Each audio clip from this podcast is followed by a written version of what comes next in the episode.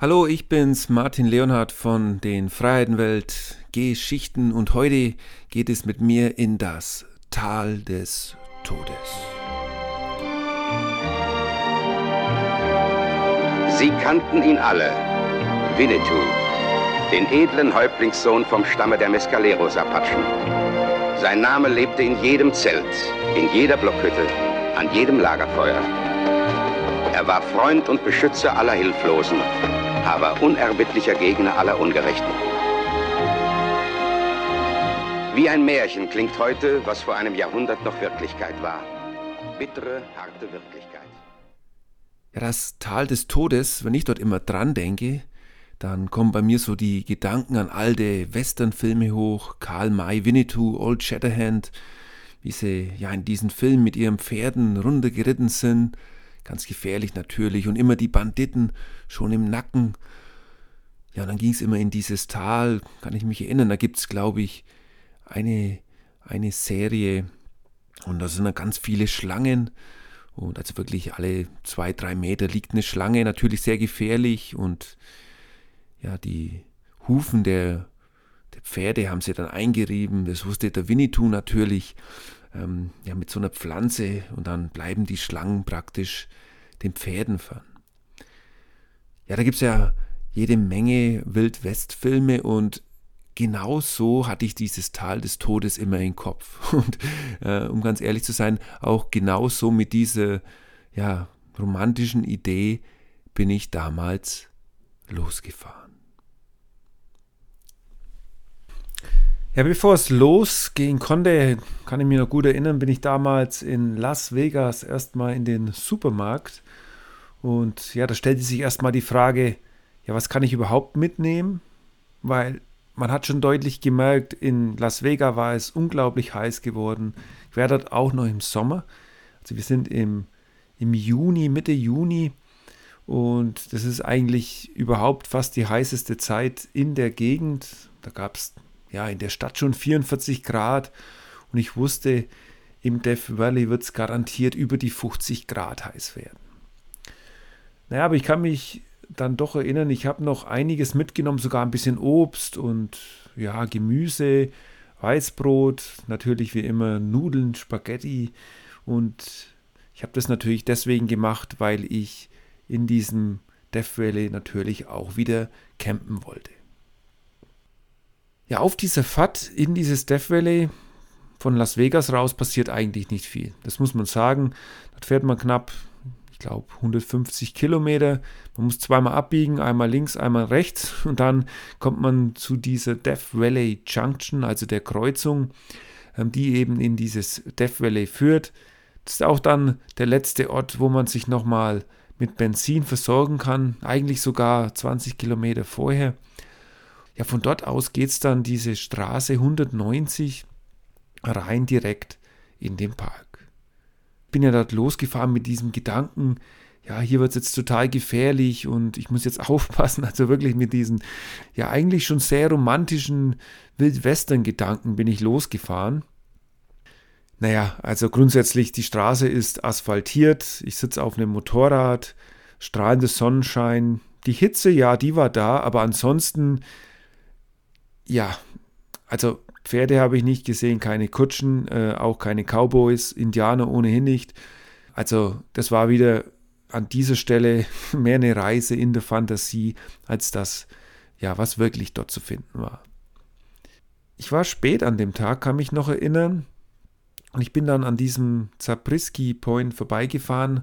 Das ist ein ganz bekannter Punkt. Ähm, da gibt es sehr viele bunte Berge gibt es überhaupt im ganzen Park, aber das ist einer der beliebtesten Punkte für Touristen, um sich dort eben diesen Sonnenuntergang anzusehen. Als ich dort am ersten Tag war, wusste ich das gar nicht. Das habe ich erst am letzten Tag erfahren, als ich wieder rausgefahren bin. Und ich bin ja ein paar hundert Meter weiter einfach rechts abgebogen, in so ein Tal reingefahren, in so einen Canyon. Und da hatte ich dann ja zum ersten Mal mein Zelt aufgebaut. Und das fand ich wieder toll. Es war so ein typisches ja, so ein typisches Erlebnis für Freiheitenwelt. Erstmal, es war richtig warm, auch nachts noch. Ich glaube, unter 30 Grad ist das Thermometer nicht gefallen. War dann dort oben ohne vor meinem Zelt gesessen, ja, habe dann dort eben mein Essen gekocht. Ich sehe jetzt gerade auf den Bildern, da war ich ja wirklich luxuriös unterwegs. Ähm, Würstchen, Eier, äh, Gemüse hatte ich mir gemacht mit Kartoffeln und sogar einen Salat nebenbei. Unglaublich. Ja, das war garantiert nur am ersten Tag, weil ja, vieles von den Lebensmitteln ging mir dann durch die Hitze wirklich so schnell kaputt. Ähm, das konnte man dann leider nicht mehr genießen. Ja, aber es waren wieder da die Stanne. Das ja immer so in dieser Wüste, auch so in dieser Amargosa-Wüste, man blickt nach oben und man fühlt sich so richtig schön klein. Und das ist ja immer genau das, was ich so spannend finde. Ich bin ja immer alleine unterwegs. Und das sind immer so diese Momente, da blicke ich nach oben oder jetzt, damals war es sogar noch besser. Ich hatte nämlich ein neues Zelt gekauft. Und das Zelt, ja, war eigentlich nur so ein Moskitonetz. Das heißt, ich konnte die ganze Nacht nach oben schauen. Das habe ich eigentlich die ganze Zeit dort genossen. Hatte ich auch zuvor schon in den USA genossen. Aber hier jetzt im Death Valley war es dann doch nochmal ein Stück anders. Es war eine ziemlich entspannte Nacht, kann mich erinnern. Ich bin am nächsten Morgen ziemlich früh aufgestanden, ja, um ein bisschen dieser Hitze zum Mittag zu entgehen. Ähm, und es war auch dort schon so, man hat gleich zu Beginn des Tages gemerkt, okay, jetzt geht es wirklich in eine andere Klimazone rein. Ja, das kann ich übrigens schon ein bisschen vorausgeben. Also das Campen, das Wildcampen im Nationalpark Death Valley ist wirklich überhaupt kein Problem. Es gibt gewisse Zonen, die sind dann freigegeben für das Zelten und dann gibt es eigentlich keine Beschränkungen. Man kann dort sein Fahrzeug stehen lassen, in meinem Fall eben das Motorrad, das Zelt aufbauen und äh, also das funktioniert alles wirklich sehr gut. Nur an diesen ja, touristischen Spots, wo sich praktisch viele Leute treffen, dort ist es meistens verboten zu campen. Der Katze, das ist mein Motorrad, hat es natürlich alles schön mitgemacht. Es ging dann los dann natürlich erstmal zu diesen ja, zu dieser Touristikinformation. Da sollte man auf jeden Fall vorbei. In Furnace Creek heißt es. Da ist ein Riesengebäude und da sollte man schon ja, wegen mehreren Dingen vorbei. Das erste Wasser. Wasser gibt es nicht so oft in diesem Park, aber dort gibt es richtig gekühltes Wasser. Es gibt auch unbegrenzt, also jeder Tourist kann sich dort bedienen. Und als Motorradfahrer ist das ja grundsätzlich ein Problem. Ich kann halt nicht allzu viel Wasser mitnehmen. Für das Death Valley hatte ich ja knapp fünf bis acht Liter immer dabei. Kam immer drauf an. Ähm, aber das ist schon wirklich das Minimum. Ähm, später, als ich zu den Racetracks gefahren bin, hatte ich sogar noch deutlich mehr, über zehn Liter dabei, weil das war ja schon wirklich fast eine Expedition. Aber dazu kommen wir später. Jetzt bin ich bei Furnace Creek und das Schöne war, ich kann mich erinnern, dieser Park ist auch wie fast alle Nationalparks in den USA bestens organisiert. Dann habe ich mit diesen netten ja, Rangern geredet und habe gesagt, ja, ich will mit dem Motorrad richtig reinfahren zu den Racetracks und haben sie gesagt, oh, das ist aber eine lange Tour und also man kann sich dort richtig toll austauschen mit diesen Menschen, muss sich dann dort auch registrieren. Ja, ich bezweifle jetzt, dass im Notfall wirklich was passiert, gerade auf entlegenen Strecken, weil einfach so viele Menschen rausfahren und viele melden sich am Ende nicht mehr ab. Das heißt, nur weil sich jemand am Ende nicht zurückmeldet, schicken die nicht gleich ja, ein Rescue-Team raus. So ähnlich hatte mir die Frau das auch erklärt damals. Aber gut, das wusste ich ja und ohnehin bin ich es ja gewöhnt, auf meinen Reisen auf mich allein gestellt zu sein nachdem ich ein bisschen Wasser getrunken hatte, mich ein bisschen ja, frisch gemacht hatte mit diesem super kalten Wasser, ging es natürlich los und ich kann mich noch gut erinnern, da auch ein Foto gemacht. Direkt vor diesem Gebäude gab es eine Anzeige in Fahrenheit und die stand schon bei 113 Grad Fahrenheit.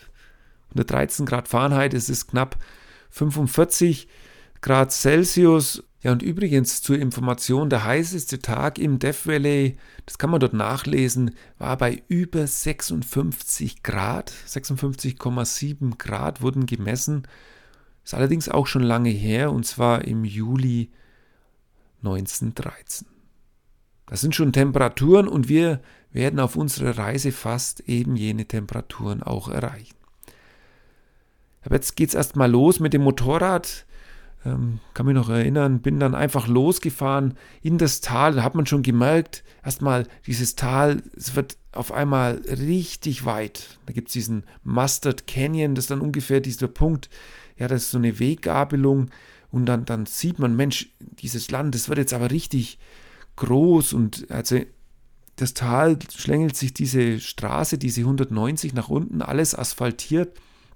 Und man sieht einfach, wie sich dann zu den Bergen ja im Osten oder Süd, Südosten muss man sagen und im Westen einfach die Berge langsam nach oben ziehen. Dieses ganze Death Valley, wenn man es sich auf der Karte anschaut, zieht so vom Südosten in den Nordwesten sich durch. Zu fahren mit dem Motorrad, muss ich sagen, also wer dort mal ist in den USA, das muss man eigentlich schon gemacht haben. Bleibt man auf dieser 190er Straße, ist es auch bei Weiben nicht irgendwie gefährlich. Also es gibt schon andere Touristen, andere ja, Ranger fahren dort durch die Gegend, eben andere Menschen einfach und man muss sich dort eigentlich nicht groß Kopf machen, dass einem was passieren wird. Der nächste Stop, und da fährt eigentlich jeder vorbei, muss man mal halten, ist dann Stovepipe Wheels Village. Ja, das ist ein kleines Dorf und das ist eigentlich so das Wichtigste, was man dazu wissen muss. Das hatte ich immer so ein bisschen als meine Basis gesehen, weil es ziemlich zentral liegt von dem Park, war zu dem Zeitpunkt auch das einzige, wo offen war.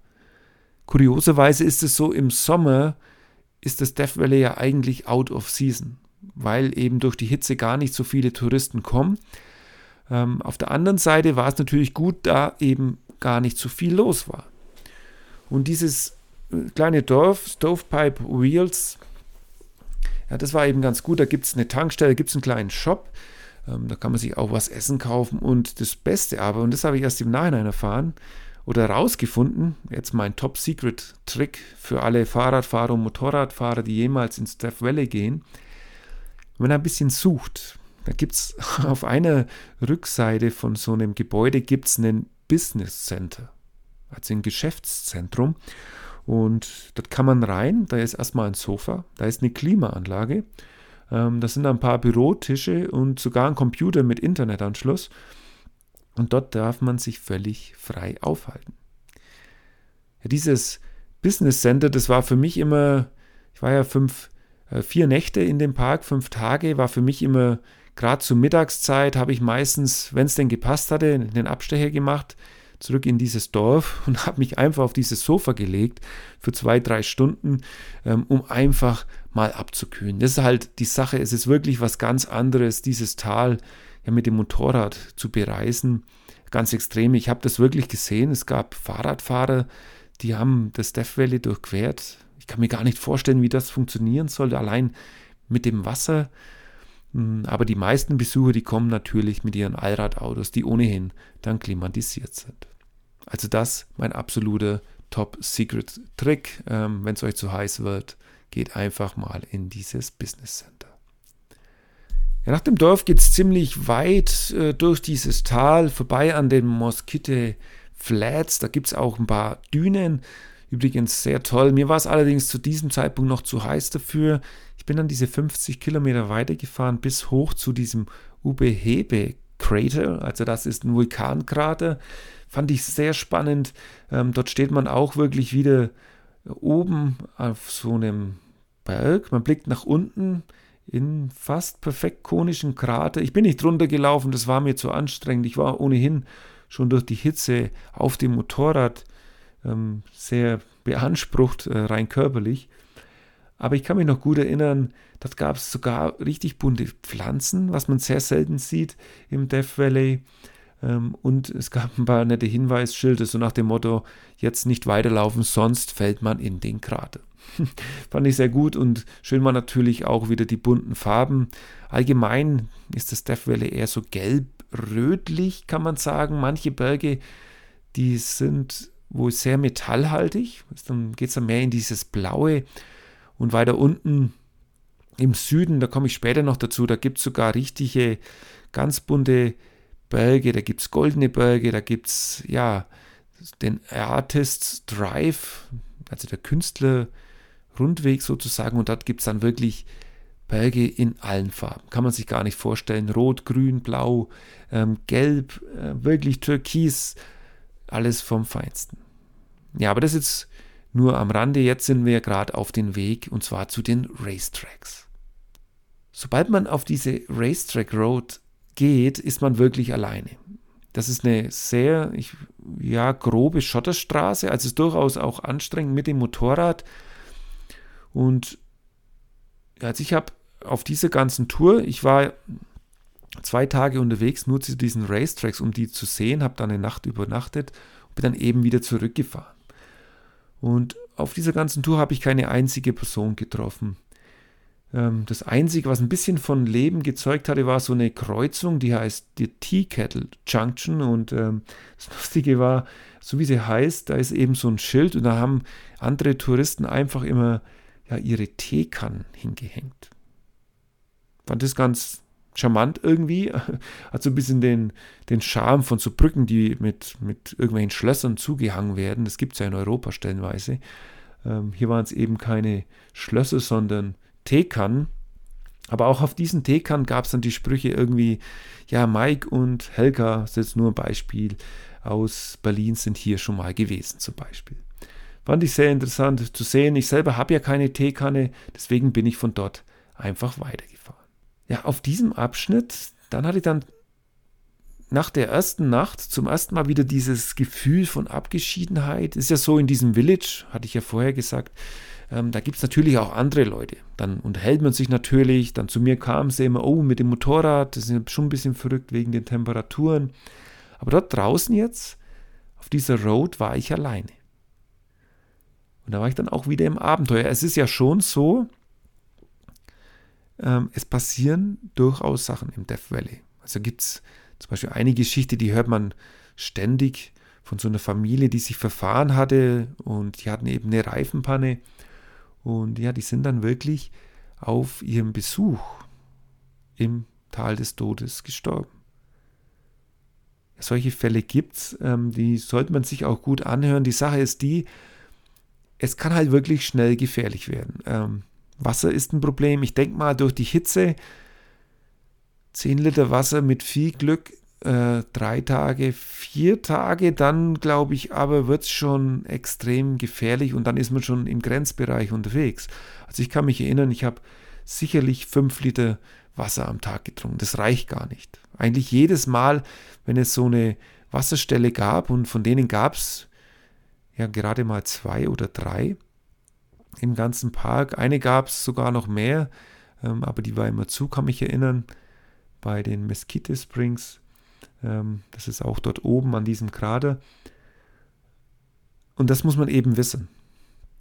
Und naja, gut, ich habe ja Erfahrung, ich weiß, wie man mein Motorrad repariert, Katze, ähm, Reifen, Pannen und solche Sachen. Ja, damit käme ich aus. Ja, nun angekommen an diesen Racetracks ging es dann weiter. Irgendwann war ich dann auch dort und wem das nicht sagt, der denkt jetzt, Mensch, von was redet denn der Martin die ganze Zeit? Racetracks? Ähm, also Racetracks der eine oder andere hat die Bilder sicherlich schon mal gesehen. Ich habe auch extra einen Artikel geschrieben im Blog damals, also letztes Jahr.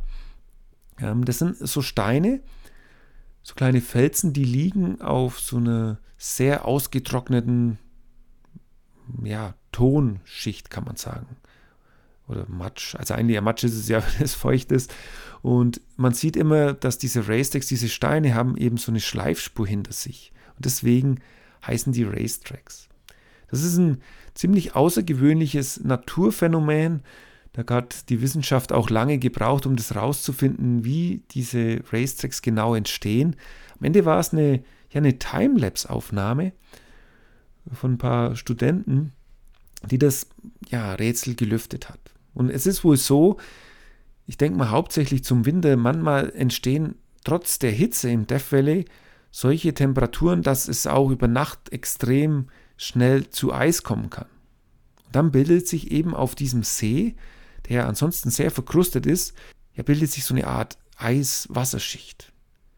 Wenn dort jetzt Felsen sind, dann werden diese Felsen kurz mit nach oben getragen und da das natürlich wieder schnell abschmilzt, dort in diesem Death Valley, ja, fangen diese Steine an zu gleiten.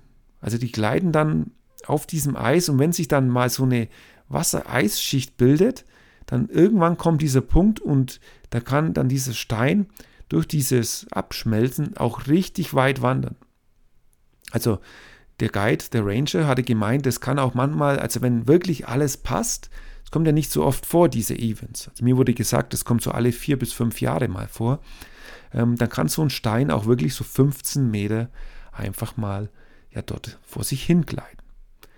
Ja, und da es eben mehrere von diesen Felsen gibt, nennt man das Ganze die Racetracks ja, für mich war das ein Highlight. Ich wollte dort unbedingt hin, weil ich schon sehr viele Fotografien von diesen Racetracks gesehen hatte und ich wollte das Ganze natürlich irgendwo nachmachen. Ja, da kam aber dann auch gleich die große Enttäuschung direkt hinterher. Habe ich in meinem Blogartikel geschrieben, weil ich feststellen musste, dass ganz viele von diesen Felsen einfach geklaut werden. Oder sie sind nicht mehr da. Ähm, und ich meine, so ein Fels mit einem Gewicht von 20, 30 Kilo, der löst sich ja jetzt nicht in Luft auf.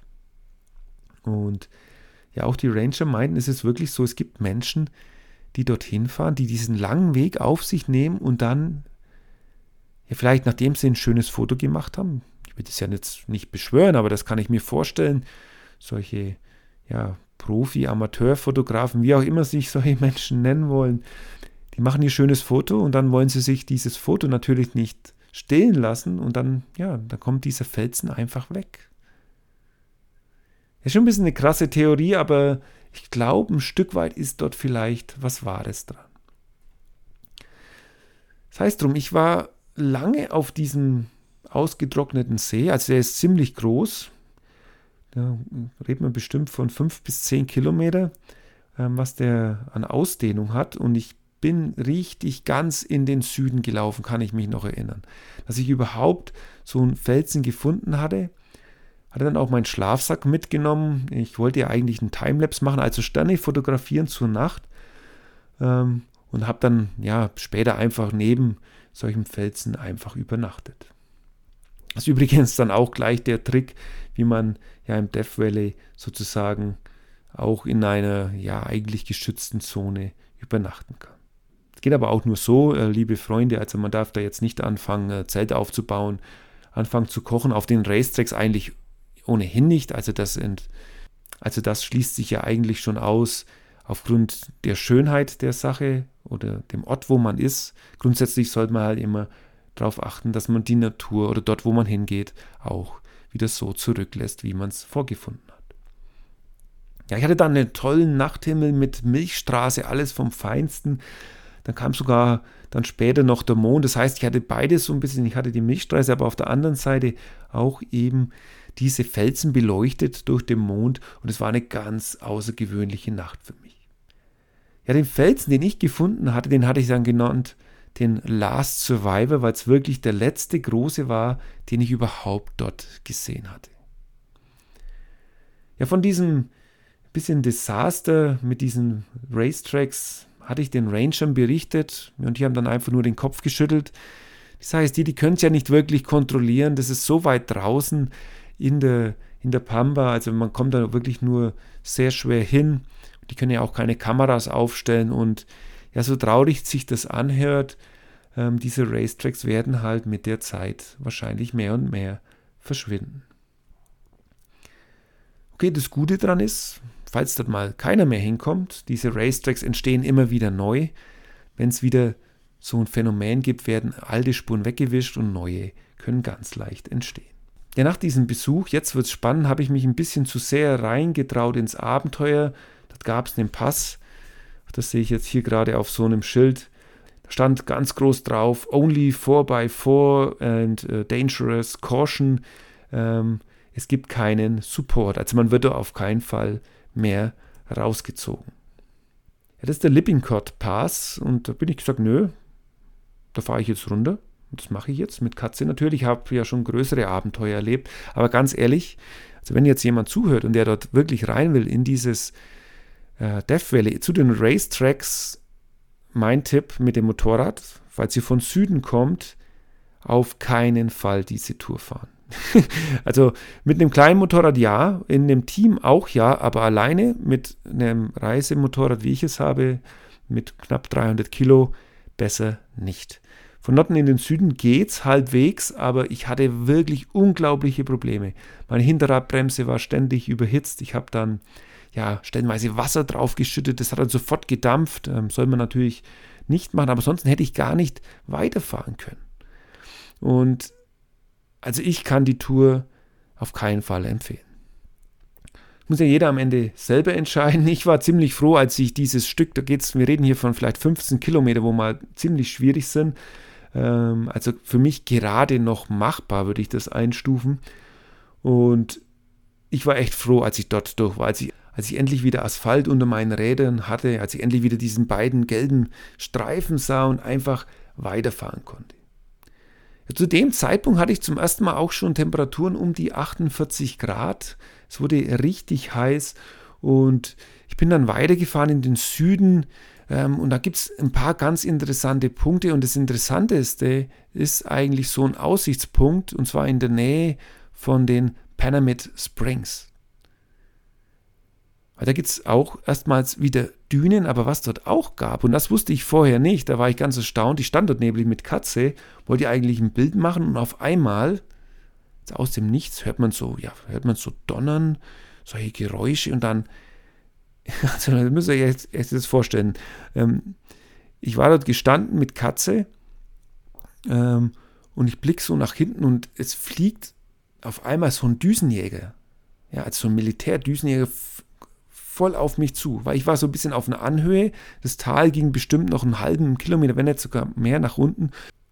Und dieser Düsenjäger, der flog direkt auf mich zu. Da war ich erstmal, was, was ist denn jetzt hier los? Habe ich ja nie so nahe gesehen. Dann kurz bevor er bei mir war, hat er dann abgedreht und der war sowas von nahe. Ich habe sogar ja, den, den Piloten durch dieses Cockpit gesehen. Naja, das Wahnsinn. Und was ich nicht wusste und später ist mir das aufgefallen, hat am Tag immer so zehnmal bestimmt irgendwelche Düsenjäger fliegen sehen. Ja, das Death Valley wird einfach auch vom US-Militär benutzt für gelegentliche Testflüge. Ja, und dort gibt es eben auch einen Aussichtspunkt bei diesen Panamint Springs. Da sind ganz viele Touristen, auch viele Fotografen, auch ganz viele Freunde vom Militär, die genau eben jene Düsenjäger sehen wollten. Das ist natürlich so ein bisschen extra gewesen. Diese Racetrack-Tour hat mich wirklich zwei Tage beschäftigt, muss man sich mal vorstellen. Ähm, ganz viel Hitze. Ich war dann immer dran gesessen, war froh, wenn ich Wasser hatte. Das Problem war mit dem Wasser immer, es war unglaublich heiß. Natürlich in den Plastikflaschen oder ich habe hinten so einen schwarzen Kanister, heizt sich das natürlich auf. Und da war ich dann eben wieder froh, als ich zu meiner Basis zurückfahren konnte. Stovepipe Wheels, habe ich mir dann wieder Wasser gegeben, aufgefüllt, da ist es nicht ganz so kalt wie bei Furnace Creek, aber ist schon auch gut und natürlich konnte ich mich wieder etwas ausruhen. Ein anderer, also ich konnte nicht alles bereisen von Death Valley. Ich habe zum Beispiel die Wild Rose habe ich nicht gesehen, die, da gibt es eine Canyon Road. Ähm, ähm, die haben sie mir auch nicht empfohlen, dorthin zu gehen, ist sehr abgeschieden, fast keine Touristen. Da wird es richtig gefährlich. Es war, glaube ich, die Gegend, wo diese Familie damals umgekommen ist. Und somit hatte ich mich nach drei Tagen, jetzt waren ja schon zwei Übernachtungen, hatte ich mich entschieden, wieder zurückzufahren zu Furnace Creek und von dort aus geht es dann nochmal in den Süden und zwar auf den Golden Canyon Trail gibt es dort.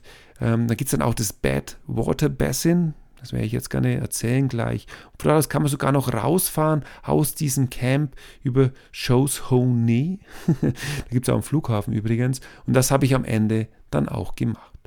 Das Fahren mit dem Motorrad ist natürlich eine Sache, das Fotografieren die andere und für Landschaftsfotografen ist das Death Valley natürlich eine absolute Traumkulisse. Gerade Sonnenuntergang, Sonnenaufgang, also da gibt es die schönsten Farben. Auch ich habe das natürlich ähm, genossen, habe dort tolle Aufnahmen gemacht.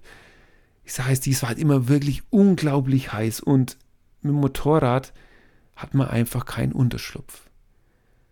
Und da hatte ich dann am dritten Tag oder für die dritte Nacht hatte ich dann, ja, da hatte ich mir eine Tour vorgenommen und zwar erstmal zu diesem Badwater Basin. Und der ist ja richtig spannend. Da geht es erstmal runter, das ist der tiefste Punkt vom Tal des Toten, der liegt fast 86 Meter unter dem Meeresspiegel. Das steht da auch dran. Unglaubliche Hitze. Und da war dann zum ersten Mal die Temperaturanzeige von Katze überfordert. Dort hat es dann angezeigt 50 Grad Celsius ist wohl das Maximum. Und ich gehe jetzt mal davon aus, und das haben auch andere mir gesagt, wir waren ungefähr bei 52 Grad Celsius plus. Liebe Leute, das ist sowas von heiß. Ähm, selbst beim Fahren äh, habe ich festgestellt, wenn man das Visier aufgelassen hatte, da wurde es immer noch heißer. Das heißt, man musste das Visier zumachen. Ähm, ich bin stellenweise auch wirklich, mir wurde es schon schwindlig dort, muss ich ganz ehrlich sagen. Ähm, habe dann immer getrunken, getrunken. Wasser ist wirklich das Allerwichtigste dort.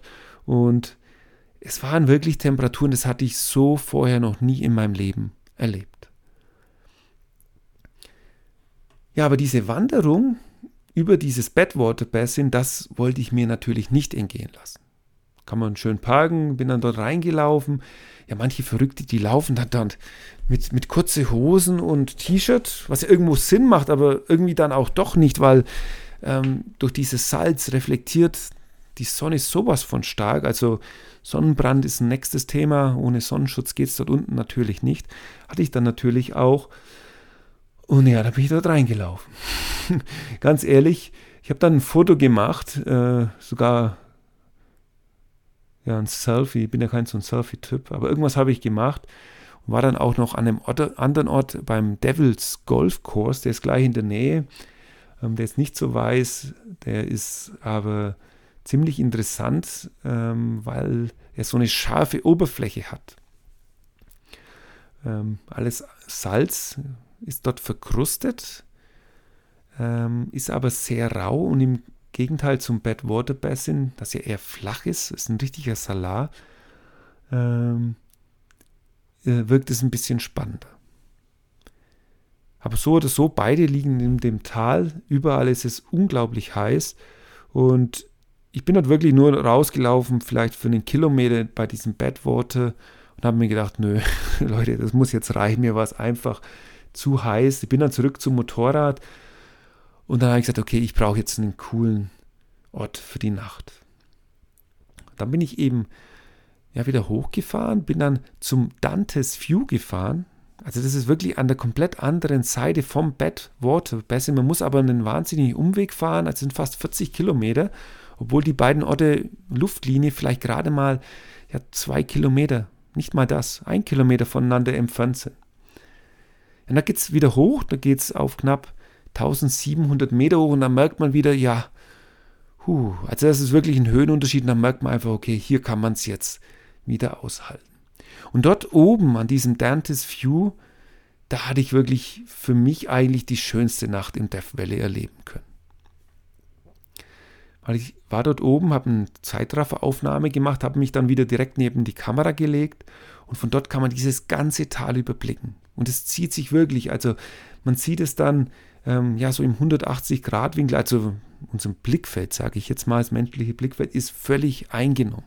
Man sieht kein Auto, keine Straße, nichts, nur dieses, ja, diesen weiten Salar. Äh, man blickt dort runter ähm, und ich fand es total klasse. Ja, da saß ich dann, ich hatte mir zuvor auf dem Campingplatz ein bisschen ja, was essen gemacht ähm, zu dem Zeitpunkt gab es nicht mehr so viel, weil alles ja kaputt ging. Das hatte ich vorher schon erwähnt. Es gab irgendwie nur noch Brot mit ein bisschen ja, äh, Gemüse, das ich eigentlich schon während der Fahrt selber gekocht hatte. Ja, und dort saß ich dann. Ich habe wirklich die Nacht genossen. Ich kann mich erinnern, ich habe sogar im Schlafsack geschlafen, weil es wirklich nachts ziemlich abgekühlt hatte. Es war ziemlich windig dort oben und das war sehr außergewöhnlich, weil die Nächte zuvor hatte ich immer oben ohne gerade mal auf der Matratze geschlafen, weil es einfach zu heiß war. Ja, nach dort gab es einen tollen Sternenhimmel, habe dann nachts noch ein bisschen fotografiert und das Schöne war halt wirklich der Sonnenaufgang, weil ich genau auf der gegenüberliegenden Seite praktisch war. Es gab die Sonne von hinten und ich konnte sehen, wie ja langsam so das Licht oder der Schatten nahm ab. Das Licht kam immer mehr und das war wirklich ein ganz, ganz tolles Erlebnis. Also Dantes Viewpoint meiner Meinung nach einer der schönsten im ganzen Death Valley. Ja, am nächsten Tag, am letzten Tag, bin ich dann nochmal runtergefahren. Also ich bin viele Strecken auch doppelt gefahren. Wieder zum, ja, zu den Tourist-Info wegen Wasser. Also ich musste das wirklich fast täglich anfahren. Ähm, ansonsten wäre, also ohne diese Tourist-Infos wäre die Tour, glaube ich, gar nicht möglich mit dem Motorrad. Zumindest nicht, wie ich reise, mit so viel Kameraausrüstung. Da muss man sich wirklich 20 Liter Wasser irgendwie mitnehmen.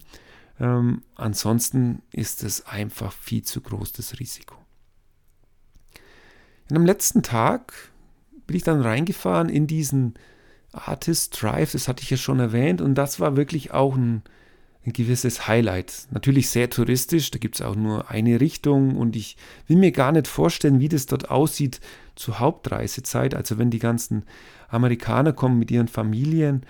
Ähm, da ist da diese Straße bestimmt absolut voll und man äh, fährt dort ja so in der Kolonne durch die Gegend. War aber bei mir nicht so. Das heißt, ich konnte mal anhalten, ich konnte mir das ansehen und ich fand das toll, dass ich einfach in diese Berge laufen kann. Und das Schöne war, dann läuft man und durch diese Mineralien in diesen Bergen steht man auf einmal auf den Bergen, der ist so richtig, ja, so richtig neongrün.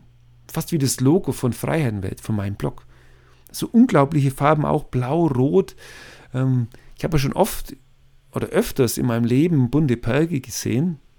Gibt es auch ganz viel, zum Beispiel im Norden von Argentinien gibt es sowas. Da gibt es die Berge, die Seven Colors, Siete, Siete Colores auf Spanisch. Dort habe ich sowas schon mal gesehen, aber die waren nie so farbintensiv wie hier im Death Valley. Ja, ich, ganz ehrlich, ich könnte noch ewig erzählen von diesen kleinen Geschichten von diesem Death Valley. Am Ende war es dann doch meistens so, es war dieses typische allein mit dem Motorrad Abenteuer. Hab dann auch viele Bilder gemacht, habe mich natürlich inszeniert, das heißt einfach die Kamera hingestellt, dann mit dem Motorrad vorbeigefahren und dort gab es wirklich ein paar ganz tolle Punkte. Ganz toll waren auch immer die Wolken, Meistens wurde das zum Sonnenuntergang so richtig, das heißt ja blaue Stunde, also nach dem Sonnenuntergang wurde der ganze Himmel so richtig blau und aber die Wolken waren dann doch noch ein Schuss rot, weil diese mit dem letzten Sonnenlicht ja einfach diese, diese Farben noch in die Wolken getragen wurden oder sich dort reflektiert hatten. Und da war ich so oft bei diesem Besuch im, im Tal des Todes dran gestanden und habe ja einfach nur nach oben geguckt habe und dachte, Mensch, wow, das ist ja Wahnsinn. Und es hat schon einen Grund, warum das Death Valley zu meinen Freiheitenwelten Geschichten wurde. Weil es war in 2019 wirklich eins der schönsten Erlebnisse da. Es war anstrengend. Ich habe geschwitzt. Manchmal war ich neben dem Motorrad gesessen. Habe, puh, ich konnte einfach nicht mehr. Habe versucht, den Schatten vom Motorrad auszunutzen. Und natürlich habe ich immer wieder geguckt und deswegen muss man auch diese Karte verwenden. Wo gibt es denn jetzt das Wasser? Ja, ein netter Punkt oder eine nette Tour war dann noch, ganz am Ende bin ich rausgefahren. Ich hatte dann noch eine Nacht in den Bergen verbracht. Ziemlich, ja, eigentlich schon an der Grenze zum Nationalpark, ziemlich genau an der Grenze von Nevada zu Kalifornien. Dort kann man rausfahren, dort gibt es auch eine Geisterstadt. Riolite, weiß nicht genau, wie man das ausspricht, Riolite wahrscheinlich auf Englisch. Ähm, dort in der Nähe hatte ich meine allerletzte Nacht verbracht. Von dort aus kann man auch nochmal den Canyon befahren. Da geht es dann rein in den ja, Titus Canyon. Und dieser Canyon ist sozusagen auch ein Geheimtipp. Ich weiß, viele machen das gar nicht, aber wenn man dort runterfährt, es ist eine unglaublich schöne Landschaft und vor allen Dingen eine Landschaft.